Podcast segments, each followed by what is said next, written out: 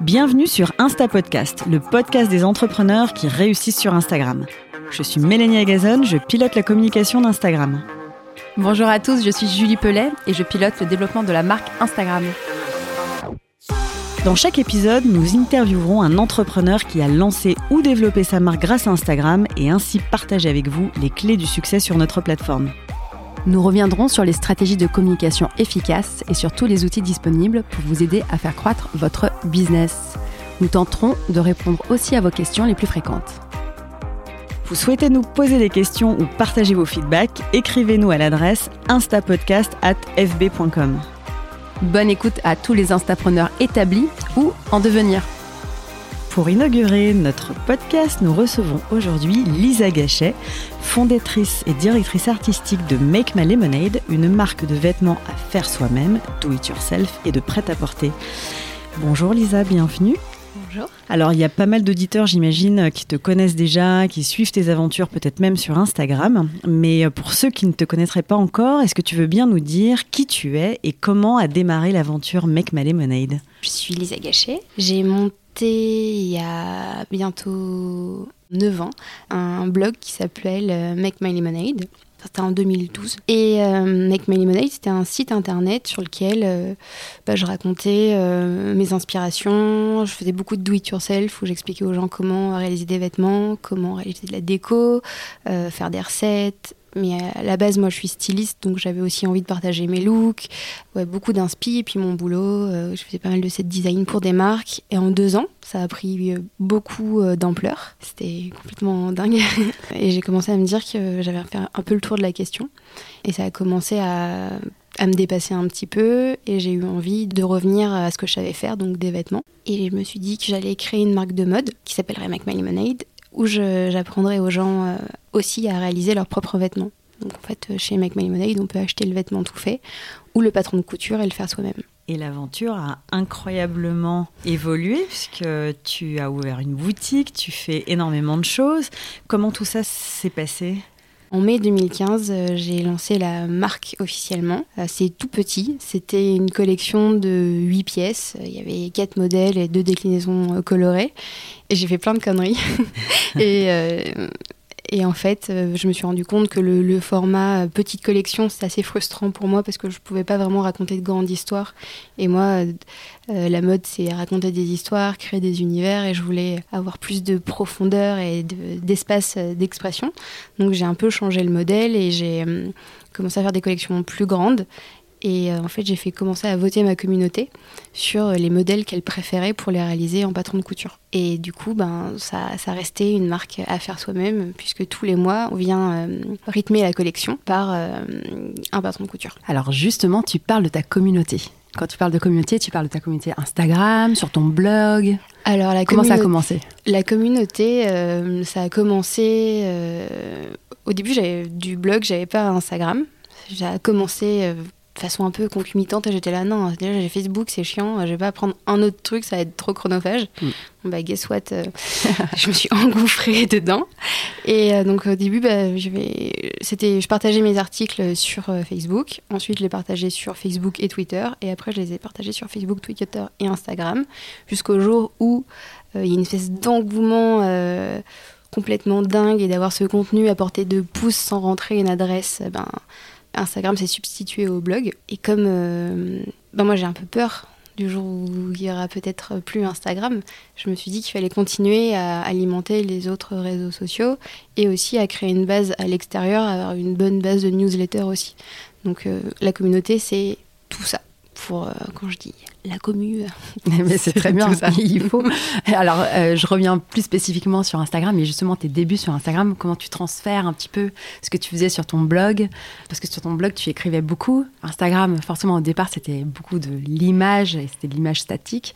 Euh, comment tu as commencé? C'était quoi tes débuts? Comment tu t'es dit, je vais avoir une ligne éditoriale peut-être spécifique pour Instagram versus ce que je fais sur les autres plateformes? Alors, ça a été très instinctif. J'avais pas vraiment de plan. Au début, c'était très lié à moi puisque le blog c'était juste moi et c'était pas encore une marque, donc je partageais. Euh, je pense que ma première photo Instagram, euh, c'est hyper shame, ça doit être mon chat. Enfin, tu vois, c'est un truc. C'est très bien. perso. Et puis, quand la marque est sortie, j'ai commencé à partager les collections. Puis, c'était difficile. J'étais un peu tiraillée entre. Euh, Instagram, c'était mon espace personnel, mais partager mes vacances ou partager euh, le bouquet que je m'étais acheté le dimanche au marché, ça faisait un peu chelou versus les collections. Donc j'avais un petit peu de mal à trouver un équilibre. Et euh, j'ai décidé de splitter les deux et de créer mon compte perso vraiment où je poste 90% du temps des chats euh, chez moi et des voyages. Et après, il y a le compte de la marque où j'apparais de temps en temps parce que c'est quand même une marque qui est très incarnée. Et sur Make Money Lemonade, il y a des tutos une fois par semaine, les collections, euh, les stories des dessous des collections, les inspirations, les collaborateurs, enfin tout ça je viens sur ce sujet parce que c'est toi qui en parles de l'incarnation. Mm.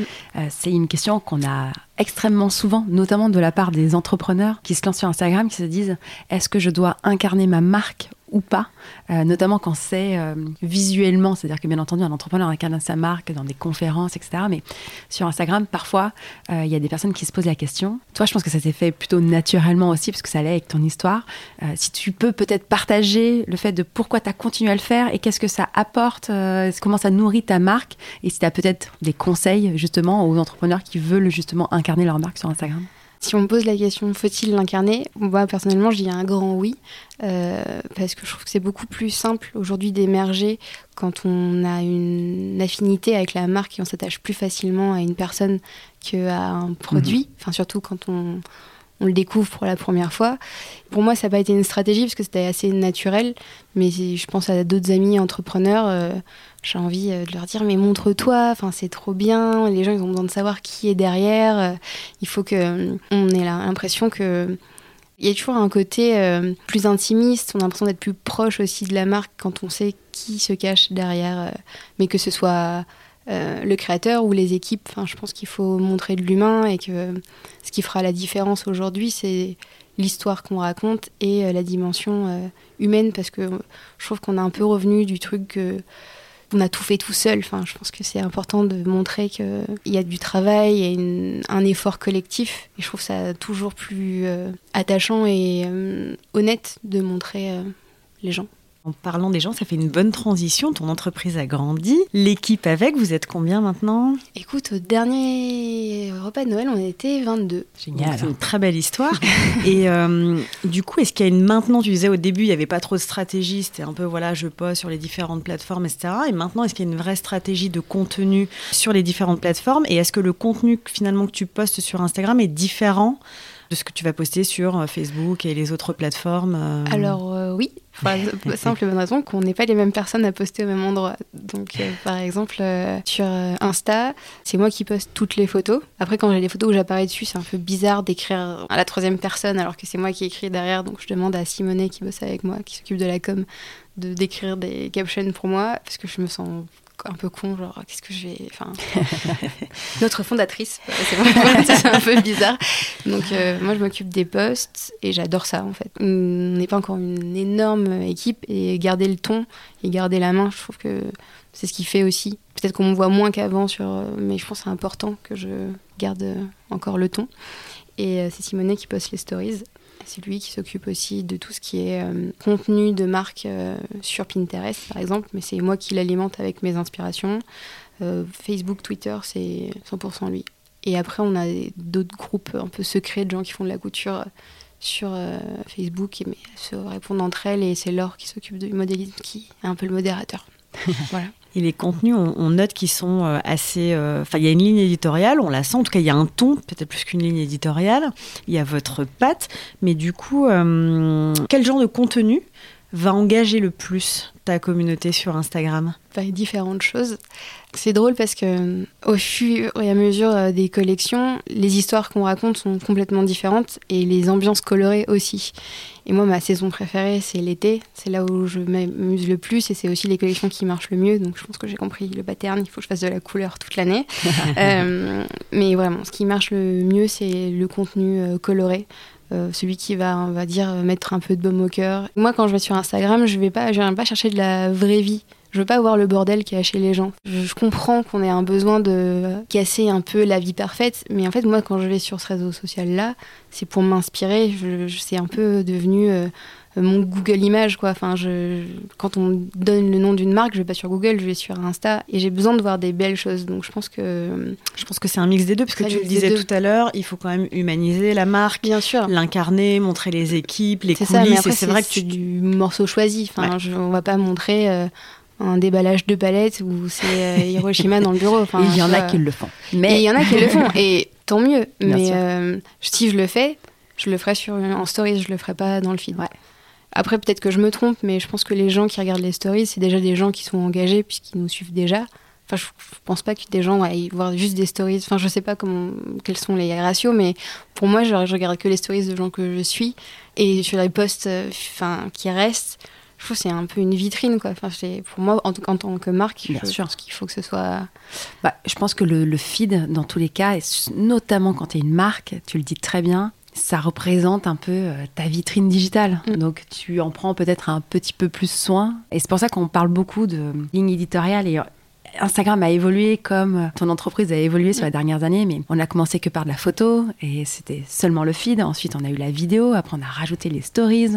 Maintenant, on a IGTV.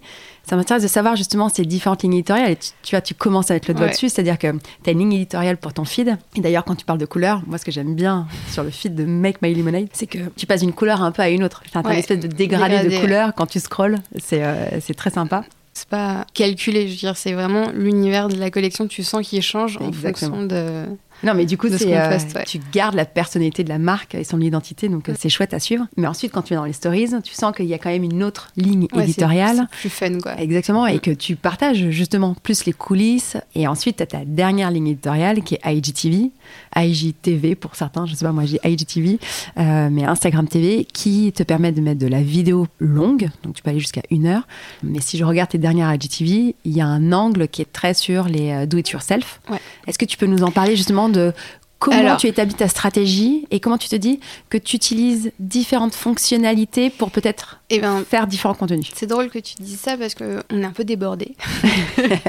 c'est bon signe. Euh, ouais, c'est bon signe. On a un peu remis les bases et on s'est dit, mais les gens qui n'ont pas aimé cette collection. Euh, cette saison parce que c'est possible et ça leur parle pas. Euh, pourquoi ils continuent de nous suivre s'ils n'aiment pas donc on ne veut pas les abreuver d'images qui ne les qui ne les inspirent pas. pas. Mm.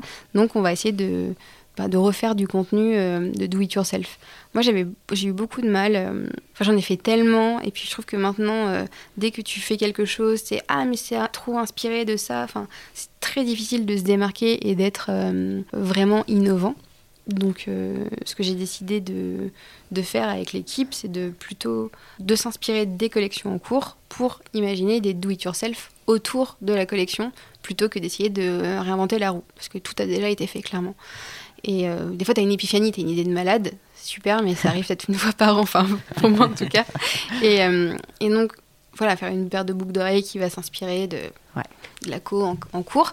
Et on s'est dit que le format euh, Instagram, c'était canon, surtout de faire des stories. Et en fait, ce que j'aime bien, c'est que ben, plus on clique sur la droite, plus on a l'avancée du, du, tuto. Et on se demandait, est-ce qu'on les met en story à la une? Est-ce qu'on les met en IGTV des fois, je dis euh, IDTGV, tu vois. Donc, euh, clairement, euh, c'est un peu compliqué. C'est un peu confusant. voilà, voilà. aux équipes Et, non, mais ça n'existe plus, je crois, en plus. Sur IGTV, avec Simone, on, discutait et je lui faisais part de mon sentiment que je trouvais que c'était dommage, ces stories-là, de les compiler en une vidéo pour les mettre sur IGTV parce qu'il n'y avait pas de son et on n'a pas le temps de refaire des voix off et de mettre de la musique. Et que moi, ce que j'aimais bien sur les stories, c'est qu'on pouvait s'arrêter avec son pouce pour bien voir comment c'était fait. Et c'est pas le cas sur euh, IGTV, il faut être un peu habile. Voilà. Et je disais que je trouvais que c'était le format était plus pour moi du snack et que je pense qu'il serait mieux qu'on arrête de les mettre sur IGTV pour les basculer tous sur euh, les stories épinglées. D'accord, donc en fait, tu es en pleine réflexion. Oui, mais en euh, fait, c'est en cours. Mais, parce que je trouve que dans l'usage, et d'ailleurs, on a fait voter notre communauté Instagram qui nous a dit qu'elle préférait avoir. Euh, en stories. En stories. Donc, tu vois, euh, ce qui est chouette quand on se lance et quand on est encore petit, ben, on fait ce qu'on veut, quoi. Enfin, on peut changer la strate en cours de route et puis si on se trompe, ben, rien n'est grave. Rien n'est grave. qui va dire, oh, là, là ils vont changer leur stratégie, ils mettent plus les stories dans IGTV, ils les mettent sur, la ligne. Enfin, Et Instagram, même si avec ce podcast on essaye de partager les clés du succès, en fait on se rend compte qu'il n'y a pas une recette pour le succès et que c'est du test and learn en fait. Et c'est exactement ce que tu fais. Euh. Et puis il y a des choses qui marchent et d'autres qui ne marchent pas. Et, en fait, tu peux prendre aussi des conseils euh, d'un entrepreneur ou d'un compte euh, qui ne marcheront pas forcément pour l'autre. Mais c'est ce qu'on essaye de faire, c'est d'avoir un partage pour essayer de prendre le meilleur et d'essayer de voir qu'est-ce qui peut marcher au mieux pour, pour chacun des entrepreneurs qui nous écoutent. Tu parlais d'engagement, de faire voter ta communauté. Je pense que ça aussi, c'est une grosse fonctionnalité, en tout cas, que Instagram a lancé, notamment dans les stories, où tu peux utiliser des stickers euh, pour faire voter ta communauté ou poser des questions. ah, Et eh ben alors, c'est parfait, parlons-en. Ça m'intéresse de savoir à quel moment tu te dis que tu veux euh, insérer ces stickers-là pour faire voter ou pour avoir le point de vue de ta communauté. Comment tu t'en sers en fait? Euh, Et est-ce que tu as des façons un peu innovantes aussi de s'en servir? Euh, Nous, on a vu quelques marques qui euh, arrivent aussi un peu, pas à hacker le sticker, mais être hyper créatif en utilisant ces stickers. À la, jauge. Exactement. C'était trop bien ça. alors, je pense à un truc qu'on a fait et qu'on va bientôt refaire en janvier dernier. Moi, ça fait longtemps que j'ai envie de faire de la maroquinerie. Enfin, j'avais envie de faire de la maroquinerie, de faire des sacs. Et je savais pas trop Enfin, si j'étais la seule à porter que des tote bags, et en fait, j'en avais un peu ras-le-bol. J'ai 30 ans, il est temps de grandir un peu. Et 31 euh, d'ailleurs. Et qu'il faut changer. Enfin, j'avais envie d'avoir un, sac cool, mais qui fasse pas trop d'âme et qui soit fun. enfin, un truc qui me donne le sourire quand je le mets le matin. Et je me dis que je vais pas être la seule dans ce cas-là. Et j'ai décidé de faire un très grand sondage sur Insta en leur disant est-ce que vous êtes plutôt euh, mini sac ou euh, mini sac tote bag ou grand cabas Est-ce que vous êtes couleur pop ou euh, couleur euh, naturelle Est-ce que vous êtes, euh, est-ce que si c'est en cuir vegan, ça change quelque chose pour vous? Est-ce que toutes les questions qu'on peut se poser, mhm. le pays de fabrication, est-ce que c'est important que ce soit le plus localement possible? Il y avait, je pense, 15-20 questions. Et à partir de ces petites réponses, après, c'est avec deux choix, c'est difficile des fois d'avoir quelque chose d'hyper pointu, mais c'était une tendance. Il y avait à chaque fois une tendance qui se dessinait sauf sur euh, pop ou naturel, la couleur, c'était 50-50. J'étais là, bon, on va faire les deux. et, euh, et c'est comme ça que ben, ça nous a servi de base pour la création du sac. Et c'est vraiment une création qui a été presque 100% Insta, parce qu'ensuite, euh, on a filmé toutes les étapes de fabrication. On a fait une vidéo qui est sur notre IGTV.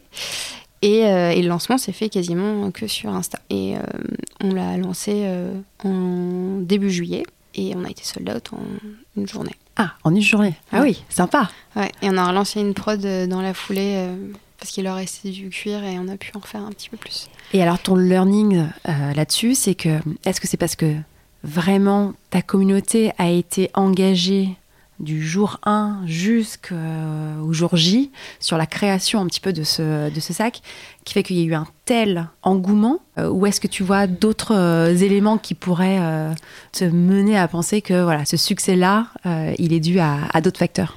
Je sais pas trop. Je me dis que on l'a fait de façon très instinctive. C'était pas une strate de dire enfin on s'est dit que tout contenu est bon à partager. Mhm. Et on avait vraiment besoin de cette communauté-là. Enfin, on avait vraiment besoin d'avoir l'avis des gens pour le créer parce que j'étais un peu perdue. Et c'était quand même euh, un gros risque euh, financièrement d'ouvrir euh, une ligne de maroquinerie. Donc, est-ce qu'il y avait une appétence pour ça mhm. Donc, ça, c'était important. Mais je ne l'ai pas vécu comme il faut qu'on monte tous les dessous pour que ce soit un succès. C'était plus un, outil, quoi. Et puis c'était tellement simple à mettre en place. Et je pense que le plus compliqué, ça a été de se lancer, en fait, de se dire, ok, c'est aujourd'hui que je fais le sondage de la maroquinerie, donc ça veut dire que c'est engageant, ça veut dire qu'il va falloir qu'on fasse un sac. Si tout le monde avait dit non, on s'en fout, on veut pas un sac, on l'aurait pas fait. Mais bon, là, il y avait 100% de oui, quand? Donc c'était chaud, mais je pense qu'il y a aussi certains des impairs à pas commettre, comme euh, tout demander à sa communauté. Les visuels qui engagent le plus sont les visuels euh, très colorés, très pop. Et si on demande aux gens est-ce que vous préférez un print ou un uni, eh ben les gens vont forcément dire le print parce que c'est plus excitant. Et généralement, les gens qui votent, c'est pas forcément les gens qui achètent. Et, eh en fait, euh, ben, c'est ben, c'est un risque pour sa, pour sa société, c'est un risque de prod. Je pense au packaging, nous on avait fait euh, neuf posts de prints différents et on avait fait voter les gens sur leur post préférés et on avait fait produire les trois plus likés. Et euh, ça, je trouve que c'était hyper cool et c'était moins de risques pour ben, la boîte. C'était hyper cool de partager ça avec les gens et je pense que les gens étaient contents parce que c'est une boîte d'expédition qui récupère, qui retourne et ça fait une boîte de déco pour chez eux. Donc, c'était chouette. On oublie peut-être parfois, mais à la fin, tu es une chef d'entreprise et il faut que tu prennes des décisions, euh, pas seulement pour la visibilité de ta marque, mais aussi pour le, la continuité de, du business. Et euh, quand tu fais des choix de production, ça implique, toi aussi, tu as des financements, et, mm. enfin en tout cas des investissements qui sont assez importants. On avait parlé euh, il y a quelques mois aussi du lancement de ta collection de maillots de bain. Est-ce que tu peux nous en parler un petit peu? Parce que c'est aussi c'était un exemple assez fort. fou ça. Euh, de ce qui a pu se passer justement sur euh, sur Instagram. Et en fait c'était c'était complètement dément parce que euh, les maillots de bain, on les avait, euh, on les avait faits, ils, existaient, ils étaient là, ils étaient en stock, mais on voulait pas les lancer euh, à un jour de pluie. Enfin, c'est bête, mais quand il fait un temps dégueu, on n'a pas envie d'acheter un maillot de bain, quoi. Donc, on attendait vraiment le bon moment. Et on était un peu à la bourre et j'avais pas les photos. Et j'étais en voyage et je voulais rentrer pour faire ce shooting. Donc, enfin, bref, tout était. Et on a shooté ce, ces maillots le jour le pire de la canicule au mois de juin. Et on a teasé sur Insta. Et je pense que trois jours plus tard, on était censé les lancer. Donc on n'avait pas eu le temps de faire un communiqué de presse, de faire une newsletter. On l'a lancé uniquement sur Instagram. Dont un euh, que tout le monde attendait parce que c'était un ancien modèle qu'on avait fait dans un nouveau coloris. Et pareil, ça a été sold out euh, de genre très très très vite. Incroyable. C'était très cool. Dans les autres succès qu'on peut, euh, qu'on peut aborder ensemble, tu avais fait partie de notre aventure euh, en juillet dernier, enfin une de nos aventures en juillet dernier en participant à notre euh, pop-up shopping dans le Marais. Il y a deux ans non, non, juillet dernier. Et on t'avait demandé effectivement pour participer de créer ouais. un produit en exclusivité pour le proposer à toute la communauté Instagram. Tu avais choisi finalement de prendre encore un nouveau risque en proposant une banane, ce que tu n'avais pas fait euh, auparavant. Comment comment t'as réfléchi à tout ça et qu'est-ce qui t'a invité, enfin incité plutôt à, à prendre ce risque, sachant que la banane a été sold out en quelques heures? Il y avait une contrainte de temps quand même, parce qu'on c'est vrai. que généralement quand on dessine une collection, on a un peu plus de, de, de latitude et il fallait que ce soit un produit euh, Instagrammable, parce que pour moi c'était l'idée. Il fallait que ce soit fun et euh, que ça donne envie, aux, gens, envie aux gens et que ce soit facilement réalisable. Donc ça allait pas être un, t-shirt parce que notre production elle est au Portugal et elle est assez longue. Ça allait pas être un vêtement parce que il fallait que ce soit impactant et qu'on comprenne tout de suite comment ça allait marcher. Et je me suis dit que l'accessoire c'était bien et j'avais envie d'une banane depuis un moment. Mais c'est pas une banane classique, elle était gigantesque, on ouais. toute sa vie dedans. on la porte en bandolière et euh, avec des fruits, enfin c'était c'était chouette. Et c'était finalement un test que tu as fait via la fonctionnalité shopping. Ouais. Parce qu'en fait, pour euh, que les auditeurs sachent, on avait lancé donc euh, cette collection avec plusieurs entrepreneurs, dont Make My Lemonade, et on ne pouvait acheter ces produits exclusifs que sur le compte Instagram de chaque marque. Je crois que tu utilises régulièrement Shopping qu'est-ce que ça apporte à ta marque ou qu'est-ce que ça facilite ou comment tu utilises en tout cas cette nouvelle fonctionnalité qu'on a mis à disposition de, de toutes les entreprises? Et ben, on l'utilise euh, de temps en temps. Enfin, ça, ça dépend un peu de, de la période, du, du, moment et de, des objectifs euh, qu'on se fixe euh, aussi. Après, ça dépend encore de sa communauté et de l'audience qu'on vise. Mais je trouve que mettre des pièces très chères sur Insta, enfin, en option shopping, très cher. Je pense à nos manteaux euh, qui sont au-delà de 200 euros. Je, ne les mettrai pas forcément euh, sur Instagram euh, shopping, mais je pense plus à des t-shirts ou la banane ou nos accessoires. Il y a plus un côté un peu comme du snack. C'est un peu, c'est un petit cadeau qu'on se fait à soi-même et je trouve ça moins engageant qu'une grosse pièce. Par je contre, pour les gens qui découvrent ta marque, shopping peut être, même si euh, la transformation n'est pas immédiate, ça peut être aussi une façon pour une, personne qui découvre ta euh. marque de voir un petit peu aussi quelle est ta gamme de prix, de mm, produits et de pas avoir nécessairement à sortir de la plateforme pour chercher des informations et de tout de suite savoir finalement euh, avoir plus d'informations sur le produit, la composition, le prix et du coup d'accéder plus facilement aussi à ton site en un clic. En un clic. Il y a un côté, vu que c'est moi qui poste, j'ai du mal à mettre un petit panier sur toutes mes photos. Ouais. Je sais pas pourquoi, il y a un côté euh, très euh, mercantile qui me dérange un peu. Alors évidemment, je fais du business et je vends des fringues, mais je trouve que Make Me Lemonade, c'est aussi des histoires et c'est aussi inspirer des gens. Et je veux pas que notre Instagram devienne que un commercial. Un commercial ouais, une page produit où tu ne parles que de produits. D'ailleurs, je trouve que l'équilibre sur ton, sur ton compte, il se retrouve bien. Tu as des inspirations. Il n'y a pas que des photos de produits. Bien sûr, on voit ta collection. Mais je trouve c'est important. tu as, as, un bon équilibre. Enfin, j'essaie en tout cas de rester calme sur le panier euh, Instagram. non, mais et, moi, je vois plusieurs marques. Il y a des marques qui l'utilisent bien plus, mm. euh, mais qui, qui, arrivent à garder ce côté inspiration ou qui, sur un post, n'hésitent pas à euh, mettre plusieurs tags shopping parce que tu peux taguer jusqu'à 5 produits si tu veux. Donc, si tu as un ensemble, au moins, ça peut te permettre de découvrir des. C'est ce qu'on fait généralement. Voilà, des, des, pièces différentes. Mais moi, un des conseils que je donnerais à certaines marques qui me demandent justement ah, bah, qu'est-ce qu'il faut que je poste sur le feed, c'est justement de ne pas penser que leur compte Instagram qui représente leur marque ne devrait qu'être qu'une page produit.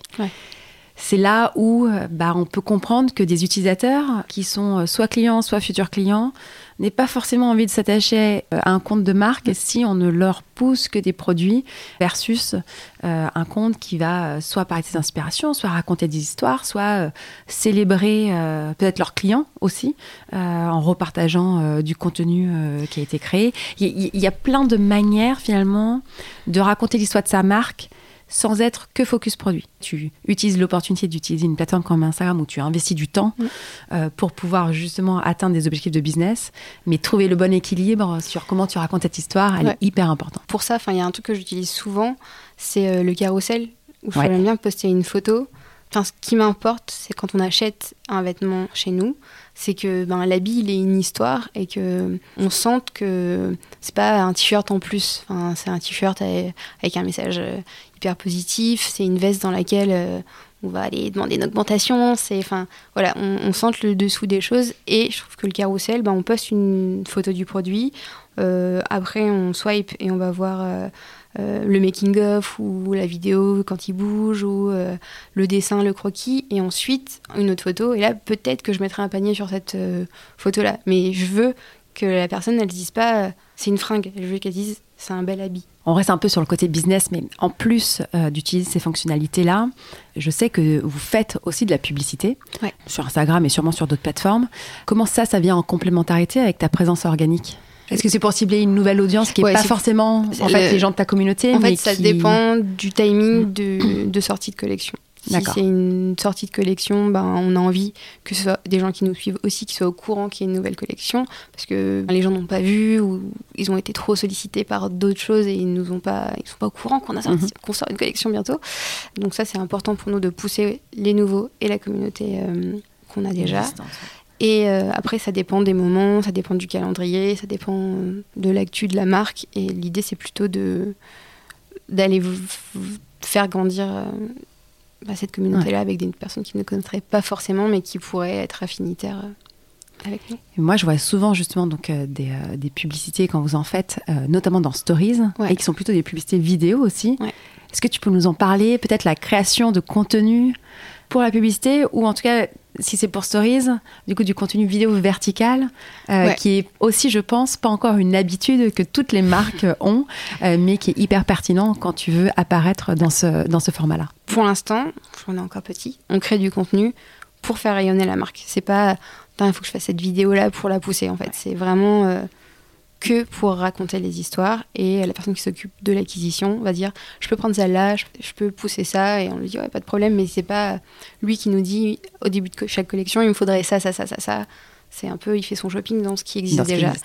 On s'est rendu compte que bah, les gens, ils étaient plus réceptifs au contenu vidéo parce que ça bouge et puis quand on scroll bah, on reste un peu plus longtemps quand il y a une image qui se déclenche et que ça devient une vidéo et en fait, on veut utiliser toute la place, donc euh, c'est assez frustrant de penser une vidéo de collection, parce qu'on adore raconter des histoires, et de la penser horizontale, parce qu'on sait que un de nos réseaux les plus forts, c'est Insta, et ben d'avoir une toute petite, euh, je fais des mimes, d'avoir une toute petite euh, bah, vignette où on verra pas grand chose. Eh maintenant, on a changé toute notre stratégie depuis deux ans.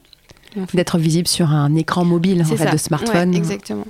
Depuis un an et demi, on fait que des vidéos maintenant euh, verticales. Et même, euh, c'est drôle parce que depuis euh, septembre, on fait des vidéos sur nos fiches produits. où les filles marchent et montrent la fluidité du tissu. Et c'est parfait du coup pour, pour Insta. J'imagine qu'en tant que marque, vous êtes énormément sollicité parce que tu as une communauté qui est hyper engagée. Donc tu dois recevoir beaucoup de messages via la messagerie ou de commentaires. Est-ce que tu as une stratégie spécifique pour répondre? Peut-être des techniques de réponse? Euh, Est-ce que même avec ton équipe, vous dites euh, qu'il y a entre guillemets certaines règles à respecter dans la façon de répondre euh, à ta communauté? Alors déjà, on est tous très sympas.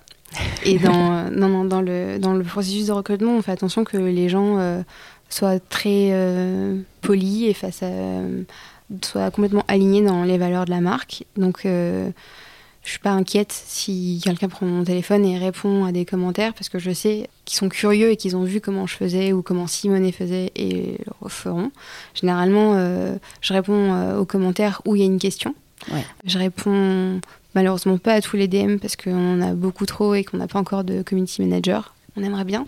Euh, faudrait qu'on cherche d'ailleurs. Mais, euh, mais l'idée, c'est que même si on a quelqu'un qui serait dédié full-time à ça, on laissera jamais le bébé euh, complètement parce que c'est trop important et il faut que ça reste incarné. Mais moi, j'aimerais que notre stratégie sur 2020, ce serait de répondre à tout le monde. Malheureusement, le temps nous manque. Souvent, Instagram sert de plateforme de SAV bis c'est assez euh, frustrant parce que euh, les gens n'attendent pas que le SAV leur réponde. Euh, c'est 24 heures.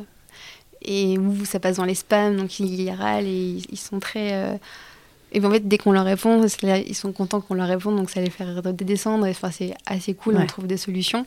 Mais c'est vrai que Insta, c'est aussi devenu un moment de SAV, de dire je vous conseille de prendre cette taille plus petite sur ce modèle. Enfin voilà. Donc euh, je réponds euh, dès que j'ai le temps, dès que c'est un commentaire, euh, quasiment une certitude. Les gens ont une réponse. Les DM, c'est plus compliqué parce qu'on se fait vraiment. Il y a la boîte principale et il y a toutes les autres où on se fait taguer. Donc, enfin, c'est une centaine de messages par jour et c'est c'est compliqué. Eh quand on fait d'autres choses à côté. Nous n'avons que 24 heures dans une journée. Ça, et nous sommes tous très occupés. Mais, mais c'est vraiment un point hyper important sur 2020. Euh, on va... Parce que je pense que c'est aussi ça qui fait grandir une communauté, c'est de la faire rayonner sur son compte, mais d'aller aussi parler à, d'autres gens. Bien entendu. La fédérer. Exactement. Merci beaucoup Lisa d'avoir été avec nous pour inaugurer ce, podcast. On a deux questions pour toi. La première serait quel est le conseil que tu as envie de partager avec un entrepreneur qui a envie de se lancer sur Instagram? Pas trop se poser de questions de, faire et puis c'est pas très grave si c'est mal fait et, euh, de toute façon euh, demain il y aura d'autres choses. Et de pas euh, de pas avoir peur de, saouler les gens. Enfin je veux dire poster plusieurs fois par jour de toute façon c'est pas sûr qu'on vous ait vu la première fois donc peut-être la deuxième ça sera bon. Enfin vraiment si vous avez des choses à dire ben dites-les. Super. Et la deuxième question, si tu avais un compte Instagram à nous recommander, à recommander à tous les auditeurs qui nous écoutent aujourd'hui, quel serait-il? Ah, J'en ai plusieurs. Euh, mais comme je te disais, moi, ce que je cherche sur Insta, c'est de l'inspi. Et j'aime beaucoup euh, des comptes de déco, de design. Et il y en a deux que j'adore. Et c'est euh, Good Moods et un autre qui s'appelle euh, Layers and Shapes, et c'est des, décors en 3D euh, sublimes. On a envie d'y vivre euh, dedans. Ah, super, on essaiera de partager les détails de ces deux comptes. Et n'hésitez pas donc à suivre Lisa Gachet et Make My Lemonade sur Instagram. Merci, à bientôt. Merci Lisa. Merci à tous de votre écoute. Nous espérons que ce premier épisode de l'Insta Podcast vous a plu vous voulez nous poser des questions ou nous soumettre des thèmes à aborder dans le prochain podcast, écrivez-nous sur instapodcast.fb.com. On se retrouve dans deux semaines avec le témoignage d'un nouvel Instapreneur. N'hésitez pas à vous abonner au podcast et à lui mettre une bonne note si vous l'avez aimé. À bientôt.